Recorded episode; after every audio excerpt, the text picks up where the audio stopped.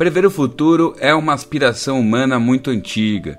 No passado, o fazíamos com magia e adivinhações. Hoje, a gente faz isso se baseando nas tendências observáveis daquilo que ocorre no período em que vivemos. No caso, nós vivemos uma crise muito séria e já se desenham os novos debates. Então eu fui atrás de alguém que oferecesse um olhar singular sobre tudo isso que está acontecendo. Seu nome é Gabriela Tessitori e hoje vamos falar sobre vigilância, democracia e futuro no mundo pós-Covid. Salve Gabi, que bom, que legal te receber aqui no Revisão. É, se apresenta aí para o pessoal, por favor. Oi, pessoal, meu nome é Gabriela, sou professora de comportamento contemporâneo na FAAP, formada em cinema é, e atualmente estudante de direito também.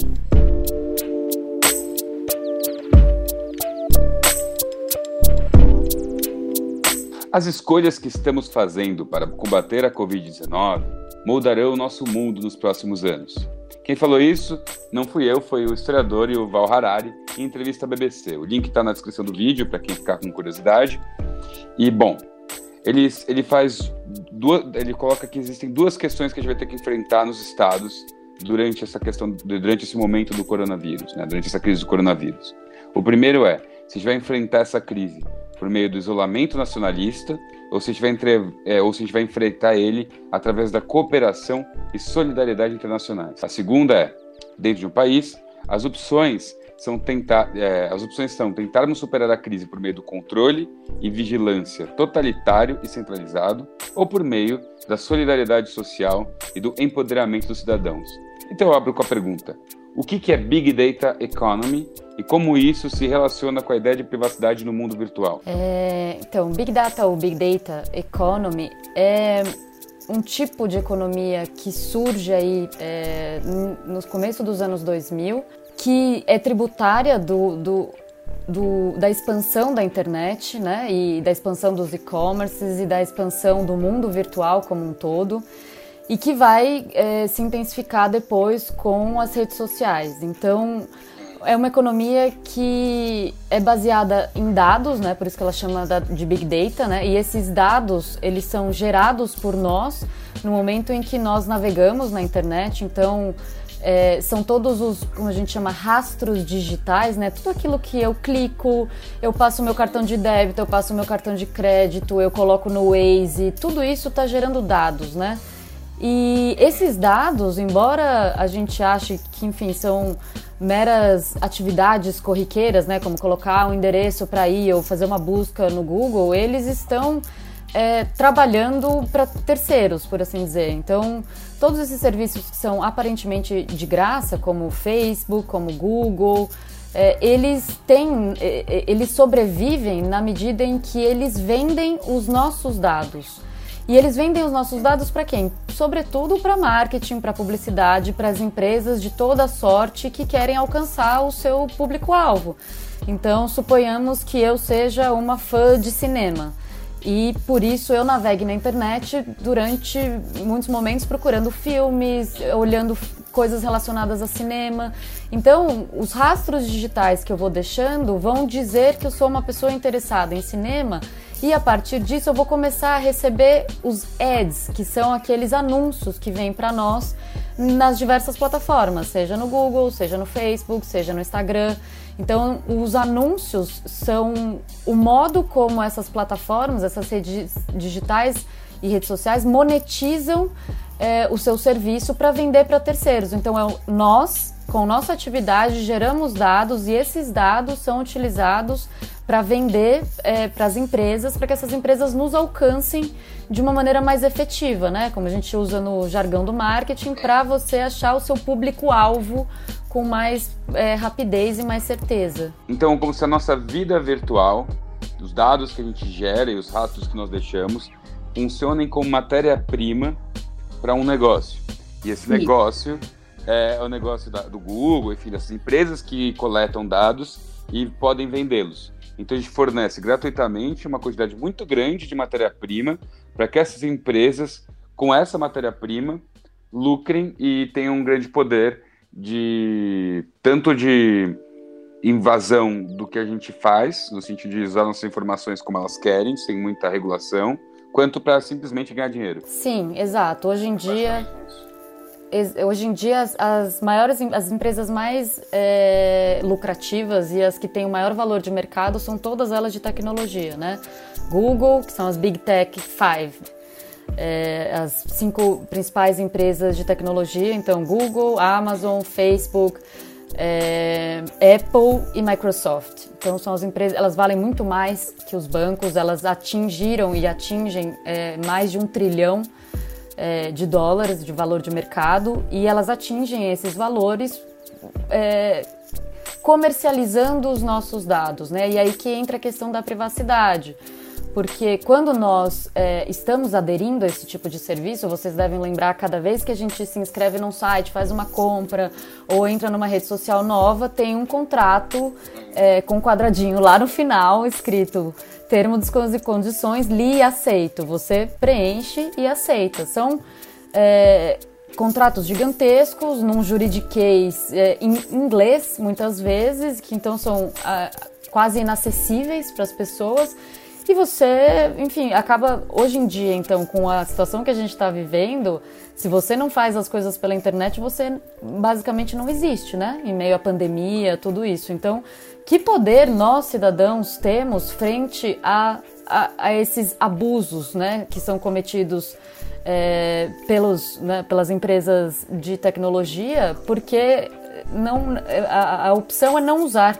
Então a opção ou é aceitar um, um, contrato abusivo ou não usar o serviço, que nos exclui basicamente do mundo nesse momento ainda mais intensamente, né? Do... Então é basicamente assim, a gente é colocado em uma situação que ou a gente é, deixa de participar do mundo ou a gente participa do mundo numa lógica abusiva, numa lógica é, que tira da, do, da nossa, do nosso indivíduo o poder de escolher como as pessoas vão se, de fato vão lidar com as nossas informações. A questão dos dados é, e a, em relação à nossa privacidade é que, em primeiro lugar, esses dados estão sendo gerados e esses dados têm um valor, um valor monetário, né? E cada vez mais, quanto mais intensas ficam as trocas mercantis, né, via é, redes sociais, internet, isso está super intensificado agora por conta da pandemia. Então, todos isolados, porém conectados e uma parcela da economia funcionando substancialmente por aí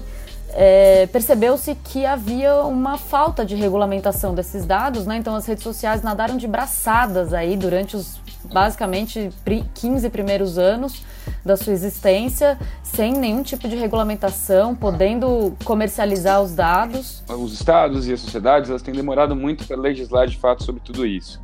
Você acha que isso tem a ver mais com uma questão de as pessoas demoraram para entender o nível da assim, digamos, a profundidade da, do quanto isso mudaria o mundo, do quanto isso mudaria as relações?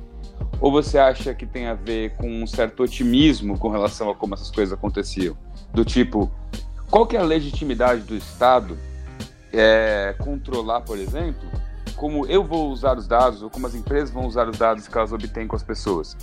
Porque ao mesmo tempo em que tipo, essas empresas talvez não tenham a legitimidade de usar seus dados para ganhar dinheiro, ou vender os seus dados como se fossem simplesmente uma um produto deles, que eles tivessem gerado esses dados a partir do nosso comportamento, existe também a nossa legitimidade limitada de impedir que isso aconteça, né? Tipo, quem que vai poder legislar em cima disso? Quem é que vai colocar essa regra? Como é que a gente pode é, reforçar essas regras de uma maneira democrática? Né? Como, como fazer de uma forma democrática uma legislação em cima do uso de dados quando a gente está vivendo num mundo que, de certa forma, são o mundo das democracias liberais, né? Como, como é que a gente faz isso acontecer? Como sociedade, nós começamos a perceber isso, sobretudo depois de 2016, do escândalo que ficou famoso da Cambridge Analytica. É, para quem não sabe, foi um escândalo que ficou provado que o Facebook vazou é, pelo menos 80 é, milhões de dados é, é, de usuários sem uma autorização expressa. E isso, enfim, ficou como um grande escândalo aí envolvendo as eleições de 2016 do Trump e envolvendo o Brexit também, a votação ali é, para separação da Inglaterra da União Europeia. Então, como sociedade, a gente começou a perceber que é, nós estávamos errando né, em não colocar nenhum tipo de regulamentação sobre isso aí. Então foi quando o mundo parou, olhou, começou a prestar atenção e surgiu, a partir daí, surgiram né, duas legislações que hoje em dia são as mais importantes. Uma é a legislação europeia, né, a Lei Geral de Proteção aos Dados, que entrou aqui no ordenamento brasileiro. Ela, a vigência dela começaria agora, em agosto de 2020, mas ela foi prorrogada para o ano que vem por conta da pandemia, e isso é uma questão também que a gente é, pode falar. Mas também tem a legislação da Califórnia, né? Nos, é, a Califórnia, por exemplo, proibiu o reconhecimento facial, porque tem várias questões, né? Tem uma questão. Você falou do Estado, só para é, pontuar qual é o papel do Estado disso, por mais que nós, pensando um ponto de vista liberal, nós, é, nós se eu assinei um contrato com o Google e esse era o com o Facebook, e esse era o argumento deles, né? Eles assinam um contrato, ninguém obriga ninguém a assinar esse contrato, o tal do li, concordo que a gente clica. Mas o que o Zuckerberg teve que explicar ali na frente do Parlamento Europeu ou mesmo é, no Congresso americano é por que, que aquele contrato continha tantas manobras jurídicas e por que, que aquele contrato, no final das contas, tratava o consumidor daquele produto como é, uma pessoa que, enfim, tivesse plenamente, plena capacidade de ler e entender todos aqueles termos jurídicos, quando não. É, porque tem crianças que entram no Facebook. Como é que você pode cobrar que uma criança, por exemplo, ou então uma pessoa muito idosa, tem a dimensão do valor das coisas que estão naquele contrato que ninguém lê, né? É muito difícil, mesmo para quem é do mundo jurídico. Assim, um contrato cheio de nuances, cheio de armadilhas, cheio de minúsculas letras embaixo com um asterisco. Então, o que eles exigiram, por exemplo, do Facebook é que, ok, é uma relação entre um sujeito privado, individual e uma empresa, é, qual que é a legitimidade do Estado, né, para atuar dentro dessa relação, que foi uma pergunta que você fez. A legitimidade do Estado é no momento que ele percebe que o consumidor ali é hipossuficiente, né, ele é uma parte é, que está levando prejuízo nessa relação, tanto é que os dados, é, hoje em dia, tem uma vasta literatura defendendo que os dados sejam propriedade privada, né? Tamanho, é, tamanha importância econômica que eles adquiriram. Então, o Estado, sim, tem a legitimidade de se interpor aí, porque ele está defendendo justamente a parte que é mais fraca, que somos nós, sujeitos que acabam assinando esses contratos por não haver outra opção é, mas que não estão não tão cientes das implicações né, que isso tem. É quase como é uma regulação de consumidor. Você é um consumidor, você está sendo abusado, você tem que modificar a forma de Exatamente. conduzir. Isso. Exatamente. Nos nossos sigilos bancários, telefônicos, tu, tudo isso foi uma luta do século XX para que o Estado não pudesse entrar nesses dados sigilosos. Isso é uma das características de uma democracia, ou seja, eu tenho uma esfera privada, íntima, que o Estado não pode invadir. Então, quando um, o MP, o Ministério Público ou um juiz pre precisam de dados que são sigilosos, né, conta bancária, telefone, etc., eles têm que ter uma fundamentação enorme é, para conseguir ter acesso a esses dados, justamente porque isso é uma garantia constitucional, é uma garantia que está no rol das liberdades e garantias individuais que são, enfim, então dentro das cláusulas, cláusulas pétreas da Constituição, que não são passíveis de mudanças, ou seja, eles são os pilares do, do direito e da democracia liberal, as liberdades e garantias individuais. Então, o poder público tem esse freio que foi dado justamente pelas constituições democráticas. Agora, o mercado não tem esse freio, justamente porque é uma relação direta entre indivíduos e é, serviços. Então, é, é, entendeu-se que o indivíduo aí estava é, desamparado do ponto de vista uhum. legislativo e sofrendo abusos é, por conta dessas, é, dessa manipulação, dessa comercialização dos dados sem uma devida contraparte ou sem um, uma devida ciência por parte de quem está ali é, uhum. deixando seus rastros, né? Nós todos, no caso. Entendi. Tipo, tem uma série de pensadores que eles discutem que existe uma espécie fixa de balança de troca na sociedade, né? Que é uma, um balanço que se faz entre a liberdade e a segurança. Então, Quanto mais liberdade, você diminui a segurança. Quanto mais segurança, você diminui a liberdade. E se você for pegar, por exemplo, a primeira metade do século passado, a, maior parte dos estados pecou pelo excesso da segurança e diminuição da liberdade, especialmente né, quando você pega o Bloco Soviético, uh, uh, os fascismos que, da, da Itália, da Alemanha, etc., Salazar em Portugal, enfim, toda essa galera aí que é, de extrema direita e o bloco soviético né, no espectro da esquerda, né, os totalitarismos. Uh, e na segunda metade do, do século passado, com o neoliberalismo, a gente teve justamente o oposto: né? um aumento muito grande de liberdade, uma diminuição de segurança, assim, houve um aumento da desigualdade social, enfim, todas essas coisas. Né? Uh, você acha que é, faz sentido fazer uma analogia dessa questão da segurança versus liberdade com a noção de privacidade versus vigilância hoje em dia? E como você acha que essa questão é, se relaciona com as coisas que estão acontecendo agora durante a pandemia, que ficou muito mais intensificado esse debate, quando os dados de fato podem ser utilizados tanto para mapear a doença quanto para coagir as pessoas a não sair de casa. Como é que a gente faz agora? Aí segurança também pode ter um nome de bem comum, né? Ou coletivo. Então, Sim. É, ou muitas segurança vezes econômica. isso vem tra... é, não, mas a segurança pode vir travestida também de, por exemplo, um discurso dos Estados Unidos, né? Nossa, nós estamos zelando pelos valores da liberdade no Ocidente, tá? Mas a gente invade um país em nome de e a gente, enfim. Sim. Então também foi e, e, também tem as questões pós é, a questão da segurança também virou algo muito é, importante no Ocidente que fez com que a CIA e vários organismos norte-americanos também é, ultrapassassem as fronteiras né, do que era admitido ou não por causa do 11 de setembro. Né? Isso foi uma uhum. um divisor de águas, com certeza, aí nessa balança.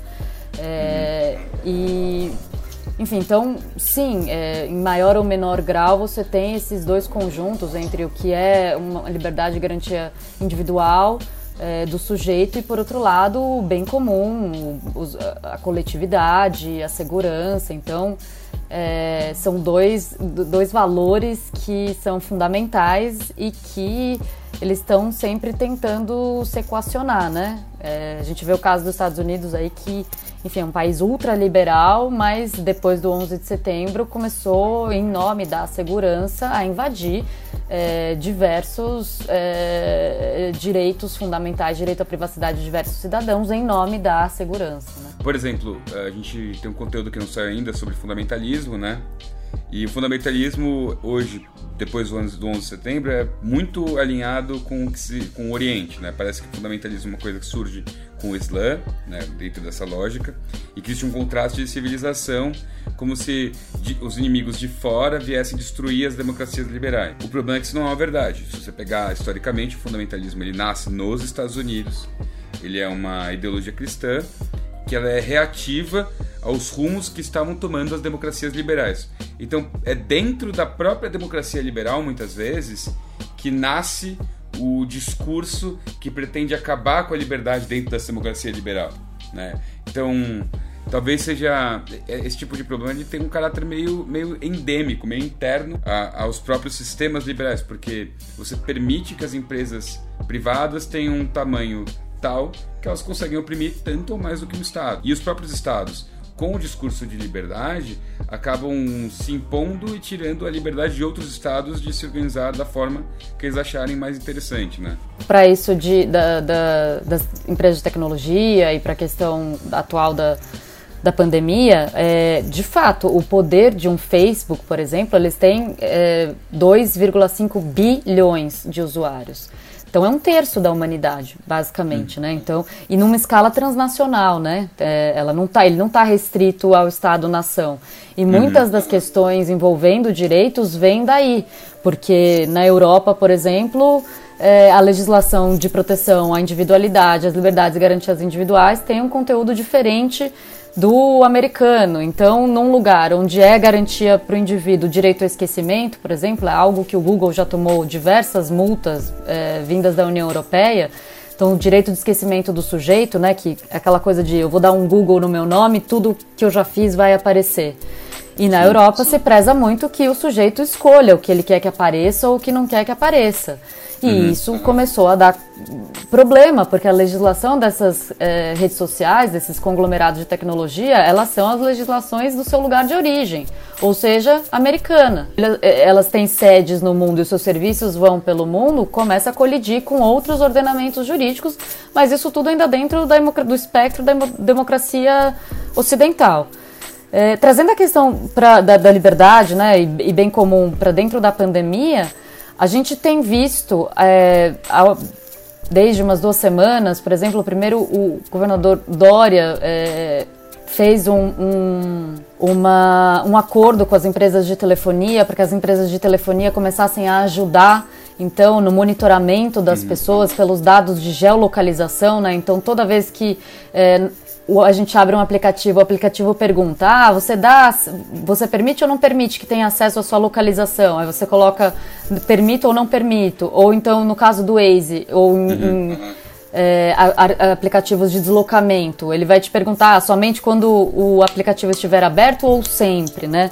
Então, uhum. um, isso foi um, uma, primeira, uma primeira consequência aí dessa legislação já é, avisando, porque muito, antes nós nem sabíamos, a gente não tinha nem essa opção de colocar sim ou não. A gente simplesmente baixava o aplicativo, o aplicativo monitorava os nossos passos e onde a gente estava o tempo inteiro. Agora, pelo menos, a gente tem a opção de colocar só durante o uso do aplicativo ou não, não quero. Enfim, quando não são aplicativos de deslocamento, não, não quero. E hoje também saiu uma notícia de que o presidente Bolsonaro vai é, também fazer uma, é, um acordo com as empresas de telefonia para ceder os dados é, de telefone para o IBGE, para questões de pesquisa, para ligações, é, para saber mais quem foi afetado pelo Covid, quem não foi, quais são os sintomas. E isso está no modo de enfrentamento da China, né? A China, eles conseguiram conter porque, sim, eles têm esse mesmo sistema que vende coisa pra gente, que traz os anúncios, que, que faz esse trânsito nosso nas redes sociais, ele pode tanto vender os nossos dados, mas ele também pode ser usado para nos controlar, para nos vigiar, para nos uhum. monitorar. E assim foi feito na China. Então, os celulares mostravam lá, vermelhinho eram os infectados, azuis os não infectados e o cruzamento das pessoas, quantas vezes uma pessoa não infectada cruzou com a infectada enfim, isso, eles se tornam mecanismos de vigilância e controle. Mas o, o, traço que você deixa das coisas que você fala, das coisas que você fez, ela é meio indelével, ficará na internet para sempre. Né? Então você está sob risco por qualquer conteúdo que você produza ser reconsiderado no futuro uma coisa ruim, por exemplo. Até coisas que na época não eram tão inadequadas. Sim, nessa questão do direito do esquecimento tá aí. É, enfim, é. eu. É, o sujeito tem direito de escolher aquilo que ele mostra ao mundo sobre ele, né? Sim. Mas para além Mas, disso, na esfera pública, coletiva, é. essas redes sociais se tornam então ferramentas de controle, ferramentas é. de vigilância contínua. É difícil lidar com essas questões quando a gente está vivendo uma, um momento legal da nossa democracia. Num momento bom, com, uma, com as democracias funcionando super bem e não passando por uma grande crise. Vai ficar muito mais complicado quando a gente enfrenta uma crise tal qual a que estamos, né? Então, quais são os grandes desafios que você acredita que as democracias devam enfrentar após e durante essa crise do corona? E como isso se compara com a forma que os estados totalitários como a China lidam com essas questões, né? Porque assim, uma coisa é você olhar a China quando estava rolando o protesto em Taiwan falando, olá, reconhecimento facial, monitoramento celular, parará, parará. Olha só, a China é totalitária, isso é um baita problema. Fica muito mais fácil. Durante um período de um corona, fala, ó, ó como a China resolveu rápido o corona. Então existe uma complexidade nessa questão, né? Não, com certeza. É porque justamente a gente está numa situação de exceção, né? Uhum. Então tem várias questões aí que eu, que eu queria trazer. A primeira delas é, é dando continuidade, então, é isso que eu já estava falando, da China, então, de países totalitários se valerem desses mecanismos é, de que são utilizados no ambiente virtual, né, da utilização de aplicativos, é, de celulares, né, de smartphones, de internet, etc., é, para fins de vigilância e controle. Quando você, uma coisa, claro, para as democracias ocidentais é, é óbvio que a gente olha e fala, claro, isso tem que ter um limite, não é assim, lá eles são totalitários. Mas é, a questão das, lá eles podem se tornar facilmente uma que chamam de ditadura digital. Mas isso não é um problema só nos países totalitários, né? A gente está vendo isso no coração do Ocidente, né? Então, Sim governo subindo e caindo por causa das redes sociais. Exato, ou as redes sociais, ou mesmo o Trump e Bolsonaro que usam é, o Twitter como né, o principal canal de comunicação aí dos uhum. seus é, governos. Então, sim, e, e e a crise da democracia, né, com vários livros saíram aí no final de 2018, como as democracias morrem, como as democracias sim, chegam sim. ao fim, the, é, pessoa, the People versus Democracy, que é um outro do Yasha Munk. É, tem um pouco mais antigo que é o Ódio à Democracia, que também é interessante. Sim, tem o Ruptura também, Jacques, do Manuel Castells. Enfim, todos esses livros, não hum. é que... A, claro, a democracia já estava com seus problemas internos, só que a faísca que jogou, né, que fez explodir tudo, foi a rede, foram as redes sociais. Foi o escândalo da Cambridge Analytica, que é essa agência é, que, enfim, tem inclusive vários filmes, né, é, tratando sobre. Tem um documentário ótimo da Netflix, que chama Privacidade Hackeada, que aborda toda essa questão desse é, desse escândalo. Então a gente começou a perceber que nós, Ocidente, começamos a perceber que isso não era um problema somente de países totalitários na China, longínquos, em que você não tem liberdades e garantias individuais e nem privacidade. Isso estava no coração e está sendo responsável pela é parte da crise é, que as democracias estão vivendo, pensando em liberdade e segurança, né, ou pensando em individualismo e bem comum ou coletivo, o bem comum e a coletividade deve estar em primeiro lugar, porque nós estamos sob uma pandemia global que está colapsando os sistemas de saúde e está é, matando milhares de pessoas. Então é claro que o que deve prevalecer nesse momento é de fato a coletividade e o bem comum. No entanto, não é possível abrir completamente mão da nossa privacidade, dos nossos dados, porque é, que me garante que uma vez passada a tormenta, que isso vai voltar à situação de normalidade anterior e de respeito então à privacidade, ou seja, que essas medidas que são tomadas em caráter de exceção não se mantenham depois como, né, como normais uma vez Sim, passada. É um pouco, é um pouco, é um pouco complicado isso, né? Porque a tomada de poder quando ela tem uma desculpa legítima, beleza. Mas é difícil não se propagar esse poder depois. Isso de Roma ao ditadura de 64. Começou assim. Começou com, com um discurso que era para botar ordem na casa. Claro, dentro de um monte de outras narrativas. Mas começou com um discurso de ficar lá só até resolver as coisas, estabelecer democracia e ir embora. E o que aconteceu foram 20 anos de ditadura. Né? É, então, é, essa, perigoso, essa questão um é muito difícil. E, e por algum motivo, é, justamente agora que está todo mundo no ambiente virtual, por conta da pandemia, isolado, trabalhando, emitindo dados assim ininterruptamente, 24 horas, 7 dias por semana. Nesse momento que a legislação ia entrar em vigor aqui no Brasil, ela foi postergada. Vai entrar em vigor só no ano que vem, e aí várias pessoas ligadas a, ao ativismo digital, né, os direitos digitais, foram lá, enfim, reclamar é, do porquê que isso, essa lei que então estabelece um parâmetros mínimos de regulamentação dos nossos dados, faz uma diferenciação entre dados que são menos individualizados, né? Porque o poder público sempre usa isso como é, motivo, né? Que, que, os dados não são dados sensíveis. São dados em que não é possível perceber o indivíduo por trás. Então, eles não têm. Os dados sensíveis, segundo essa lei, seriam dados que remetem a raça, gênero, classe social, preferência política, etc. Então, a alegação é de que os dados utilizados não sejam esses dados sensíveis, né, dados pessoais, sejam dados em que não é possível é, é, olhar de maneira individualizada, mas que eles já estejam agrupados de modo que, enfim, há um certo anonimato, de, de modo que seja preservada a privacidade.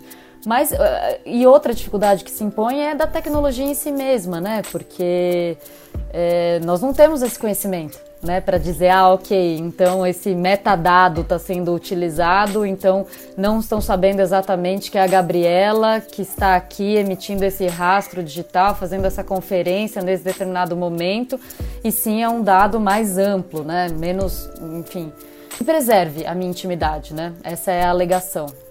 Mas, enfim, são, é, são coisas é, difíceis de, de se averiguar para fora dos limites da tecnologia, né? Então é preciso trabalhar no interior da inteligência artificial, é, lado a lado ali com essas questões de dados para realmente poder fiscalizar e, e, e entender como, tá, como esses dados estão sendo utilizados com a finalidade legítima, aí sim, de, claro, é, proteção dos cidadãos em relação aos, né, ao vírus e, e manutenção aí do isolamento social, que é a medida que se entende como necessária, por enquanto, para não levar ao colapso da rede de saúde pública. Então, com nossos dados, algumas empresas conseguem mapear coisas como comportamento de consumo, o caminho de doenças e uma série de outras coisas. Isso aí traz vantagens e traz desvantagens. É, quando o Estado entra no jogo, aumentam ainda as implicações. Então, ônus e bônus dos usos invasivos dos dados pessoais das pessoas. Qual o melhor e qual o pior disso? o pior é a gente ter uma situação como foi a da Cambridge Analytica, né, de vigilância, controle, invasão. É, tem uma entrevista de um dos meninos que trabalhava dentro da agência e nesse documentário que eu mencionei, no Privacidade Hackeada, eles mostram né, que eram mais de 5 mil pontos de medição, ou seja, 5 mil pontos de cruzamento de dados que ia desde as marcas que você utilizava, as roupas, os lugares que você frequenta, tudo isso para quê? Para mapear o seu espectro político, para saber para quem provavelmente você votaria e aí sim disparar fake news, notícias que pudessem é, interferir aí de alguma maneira, fazer a sua opinião mudar. Eu, eu, sinceramente acho que a opinião não muda, mas em pleitos eleitorais muito apertados. Votos mudam. Uh, exato. Acho que esse mecanismo tende a sim ter um efeito maior. Então, o ônus é esse, controle, né? Então, utilizando dados com a legitimidade de conter uma crise como a do coronavírus, como essa do Covid-19 que a gente está vivendo, é uma legitimação que sim, é, ela é válida e uhum. para isso a gente realmente a gente tem que dar o melhor, né? Mas é, sempre prestando atenção num mínimo indispensável aí de anonimato e de privacidade na utilização desses dados, porque antes a questão era se eles, se essas empresas, os aplicativos estavam ou não utilizando os nossos dados. Isso já é uma discussão do passado, né? Isso já é fato que eles usam e agora o, o passo é pensar a regulamentação de tudo isso e como que é possível manter então, os direitos de democracia, é, os direitos e garantias fundamentais é, nesse ambiente, principalmente agora com o mundo inteiro né, utilizando ferramentas da internet ininterruptamente. Então, o ônus é o maior controle, é que isso se perpetue depois, né, e que, enfim, a gente perca privacidade aí nesse processo. O bônus é que, do mesmo modo como é, esses dados podem ser trabalhados para vigilância e controle, esses dados também podem ser utilizados para políticas públicas, de saúde, é, do que quer que seja, né? Então, são dados que, se sim, respeitadas as individualidades, respeitado o anonimato, respeitada a privacidade, podem ser dados valiosos aí na formulação de políticas públicas ou de voltadas para a saúde ou qualquer outra área, né? Então tem um lado bom, porque o, o, o que está por trás dessa ciência de dados, que são o que a gente chama de algoritmos de machine learning, né? Então, os algoritmos são o quê? São essa equação matemática, é, é a programação que está por trás aí, que entrega para a gente o conteúdo. Então, quando a gente pega o Facebook e, e aparece o nosso feed de notícias, lá tem um algoritmo que está colocando, tem algumas métricas, né? Tem algumas medidas em que ele vai, algumas variáveis que ele avalia para me entregar um conteúdo personalizado. É, então, esses algoritmos, a tecnologia por trás, que é o machine learning, ela tem uma capacidade de processamento de dados que é gigantesca, a uhum. partir de reconhecimento de padrão. Então, ela vai identificando padrões e vai agrupando, né? vai reconhecendo muito mais rápido do que qualquer ser humano pesquisador seria capaz de fazer. Então, o bônus é que sim, utilizada com a devida regulamentação, esses dados podem muito bem é, prover né, os sujeitos e cidadãos e governantes de uma matéria-prima muito rica na formulação de política pública. O, o ônus é, o, é um custo e o risco da corrosão do exercício democrático, e o bônus é justamente uma hiper utilização para melhorar a vida dentro dos, dos espaços de convivência a partir desse uso riquíssimo de dados. Mas aí tem de novo a questão da, uhum. do individualismo, do bem comum, né, dessa fronteira que é uma fronteira móvel e que, enfim, é, coloca aí várias coisas em discussão nessa questão dos, de uma economia de dados, das redes sociais, da nossa privacidade e das leis, né? Em resumo, qual que é a sua opinião de o que, que vai acontecer depois dessa crise ou no, na, na, parte mais tardia dessa crise do, do Covid? Qual que você, que, que você acha que vai... Qual, qual é o seu palpite, sua hipótese da, das mudanças que ocorrerão? O que, que você gostaria que acontecesse? O que você espera que aconteça? E depois um recado para o público do que, que você acha legal deles pensarem a respeito. Você pode deixar uma reflexão, você pode fazer o que você quiser. Bom, a gente está sendo desafiado aí, né? Pela, por uma pandemia, por um, um inimigo invisível, né? É, por assim dizer, né? Então, enfim, é, a gente nem sabe onde está, como está, e isso tem, por um lado, tem tido um efeito de um retorno de uma solidariedade maior, né, entre as pessoas, embora, enfim, nessa mesma chave entre individualismo e bem comum, eu enxergo, enfim, que para os dois lados a gente pode ter melhoras e pioras. Então, a gente pode ter uma situação em que o indivíduo queira prevalecer, o individualismo queira prevalecer mais do que o, o bem comum. E também enxergo situações em que a solidariedade e a cooperação vão é, ser valores que vão voltar aí e vão conseguir tomar, então, como princípio, muito mais o, o bem comum e o coletivo do que o individualismo. É claro que o individualismo é é, nas democracias ocidentais muito mais protegido e muito mais desenvolvido, né? Um dos grandes desafios aí da, da pandemia tem sido adotar uma base como um padrão de pesquisa, de amostragem, de coleta de dados para comparar entre os países. No final das contas, cada país está fazendo de um jeito diferente, por isso que é muito, muito complicado é, se basear nos dados que tem vindo é, em relação à epidemia.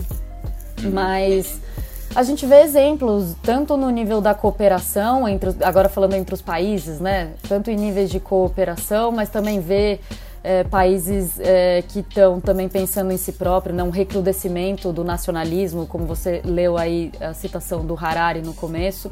Então, o um exemplo da, dos Estados Unidos querendo que a vacina alemã venha primeiro para os Estados Unidos e que eles querem todo o estoque o estoque, a briga aí entre os países pelo, pela vacina ou pelas máscaras ou pelos respiradores, né? E aí começa a ficar uma coisa meio lei da selva. Então, uhum. os países europeus que têm moeda mais forte compraram e tal. E a gente viu também essa semana que um estado brasileiro teve que fazer toda uma manobra sim, via Etiópia para que chegassem aqui.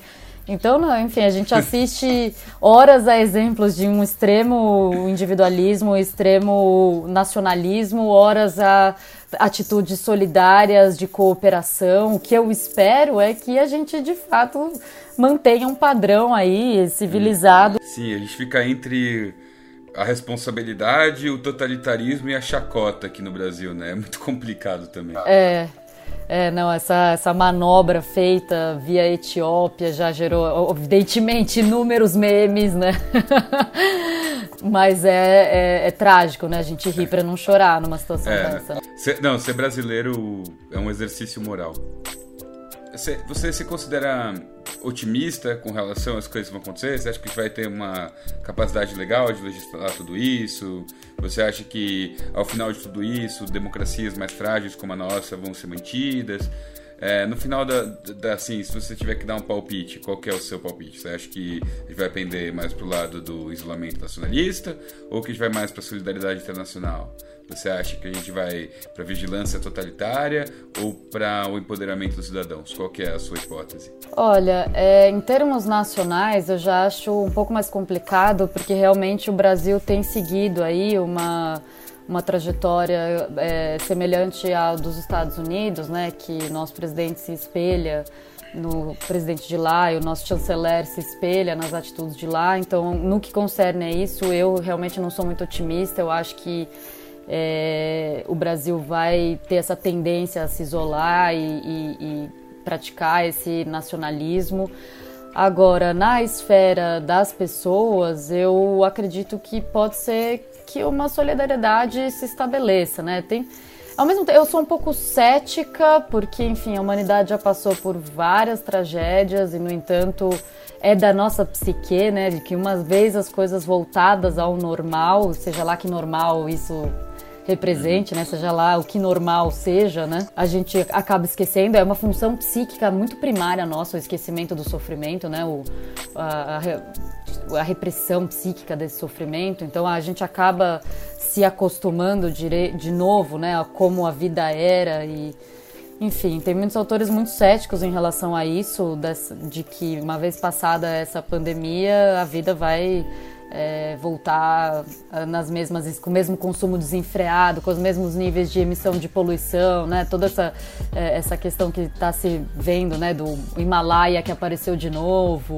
dos pássaros na orla da Ipanema, do enfim, da, dos golfinhos em ao, nos mares, enfim, todas essas coisas que tá, as pessoas estão maravilhadas em verem, sim, né? Sim. Isso uhum. tudo tem que ter uma resposta da sociedade civil aí pressionando para que isso aconteça, que é a mesma coisa em relação à lei de proteção aos dados, né? Você tem que ter uma sociedade civil atuante. Eu acho que a democracia brasileira desse ponto de vista ela está se mostrando mais solidificada, inclusive do que alguns autores pensavam e é, os freios e contrapesos institucionais estão funcionando, então, do ponto de vista da democracia, eu acho que o Brasil vai segurar, vai passar por isso, vai ter um abuso dali, uma coisa daqui, mas nada que abale a instituição como um todo, como a gente tem visto já há um ano e meio, né? Nós estamos aí é, com diversas tentativas de e né, seguimos aí com as instituições fazendo a sua função.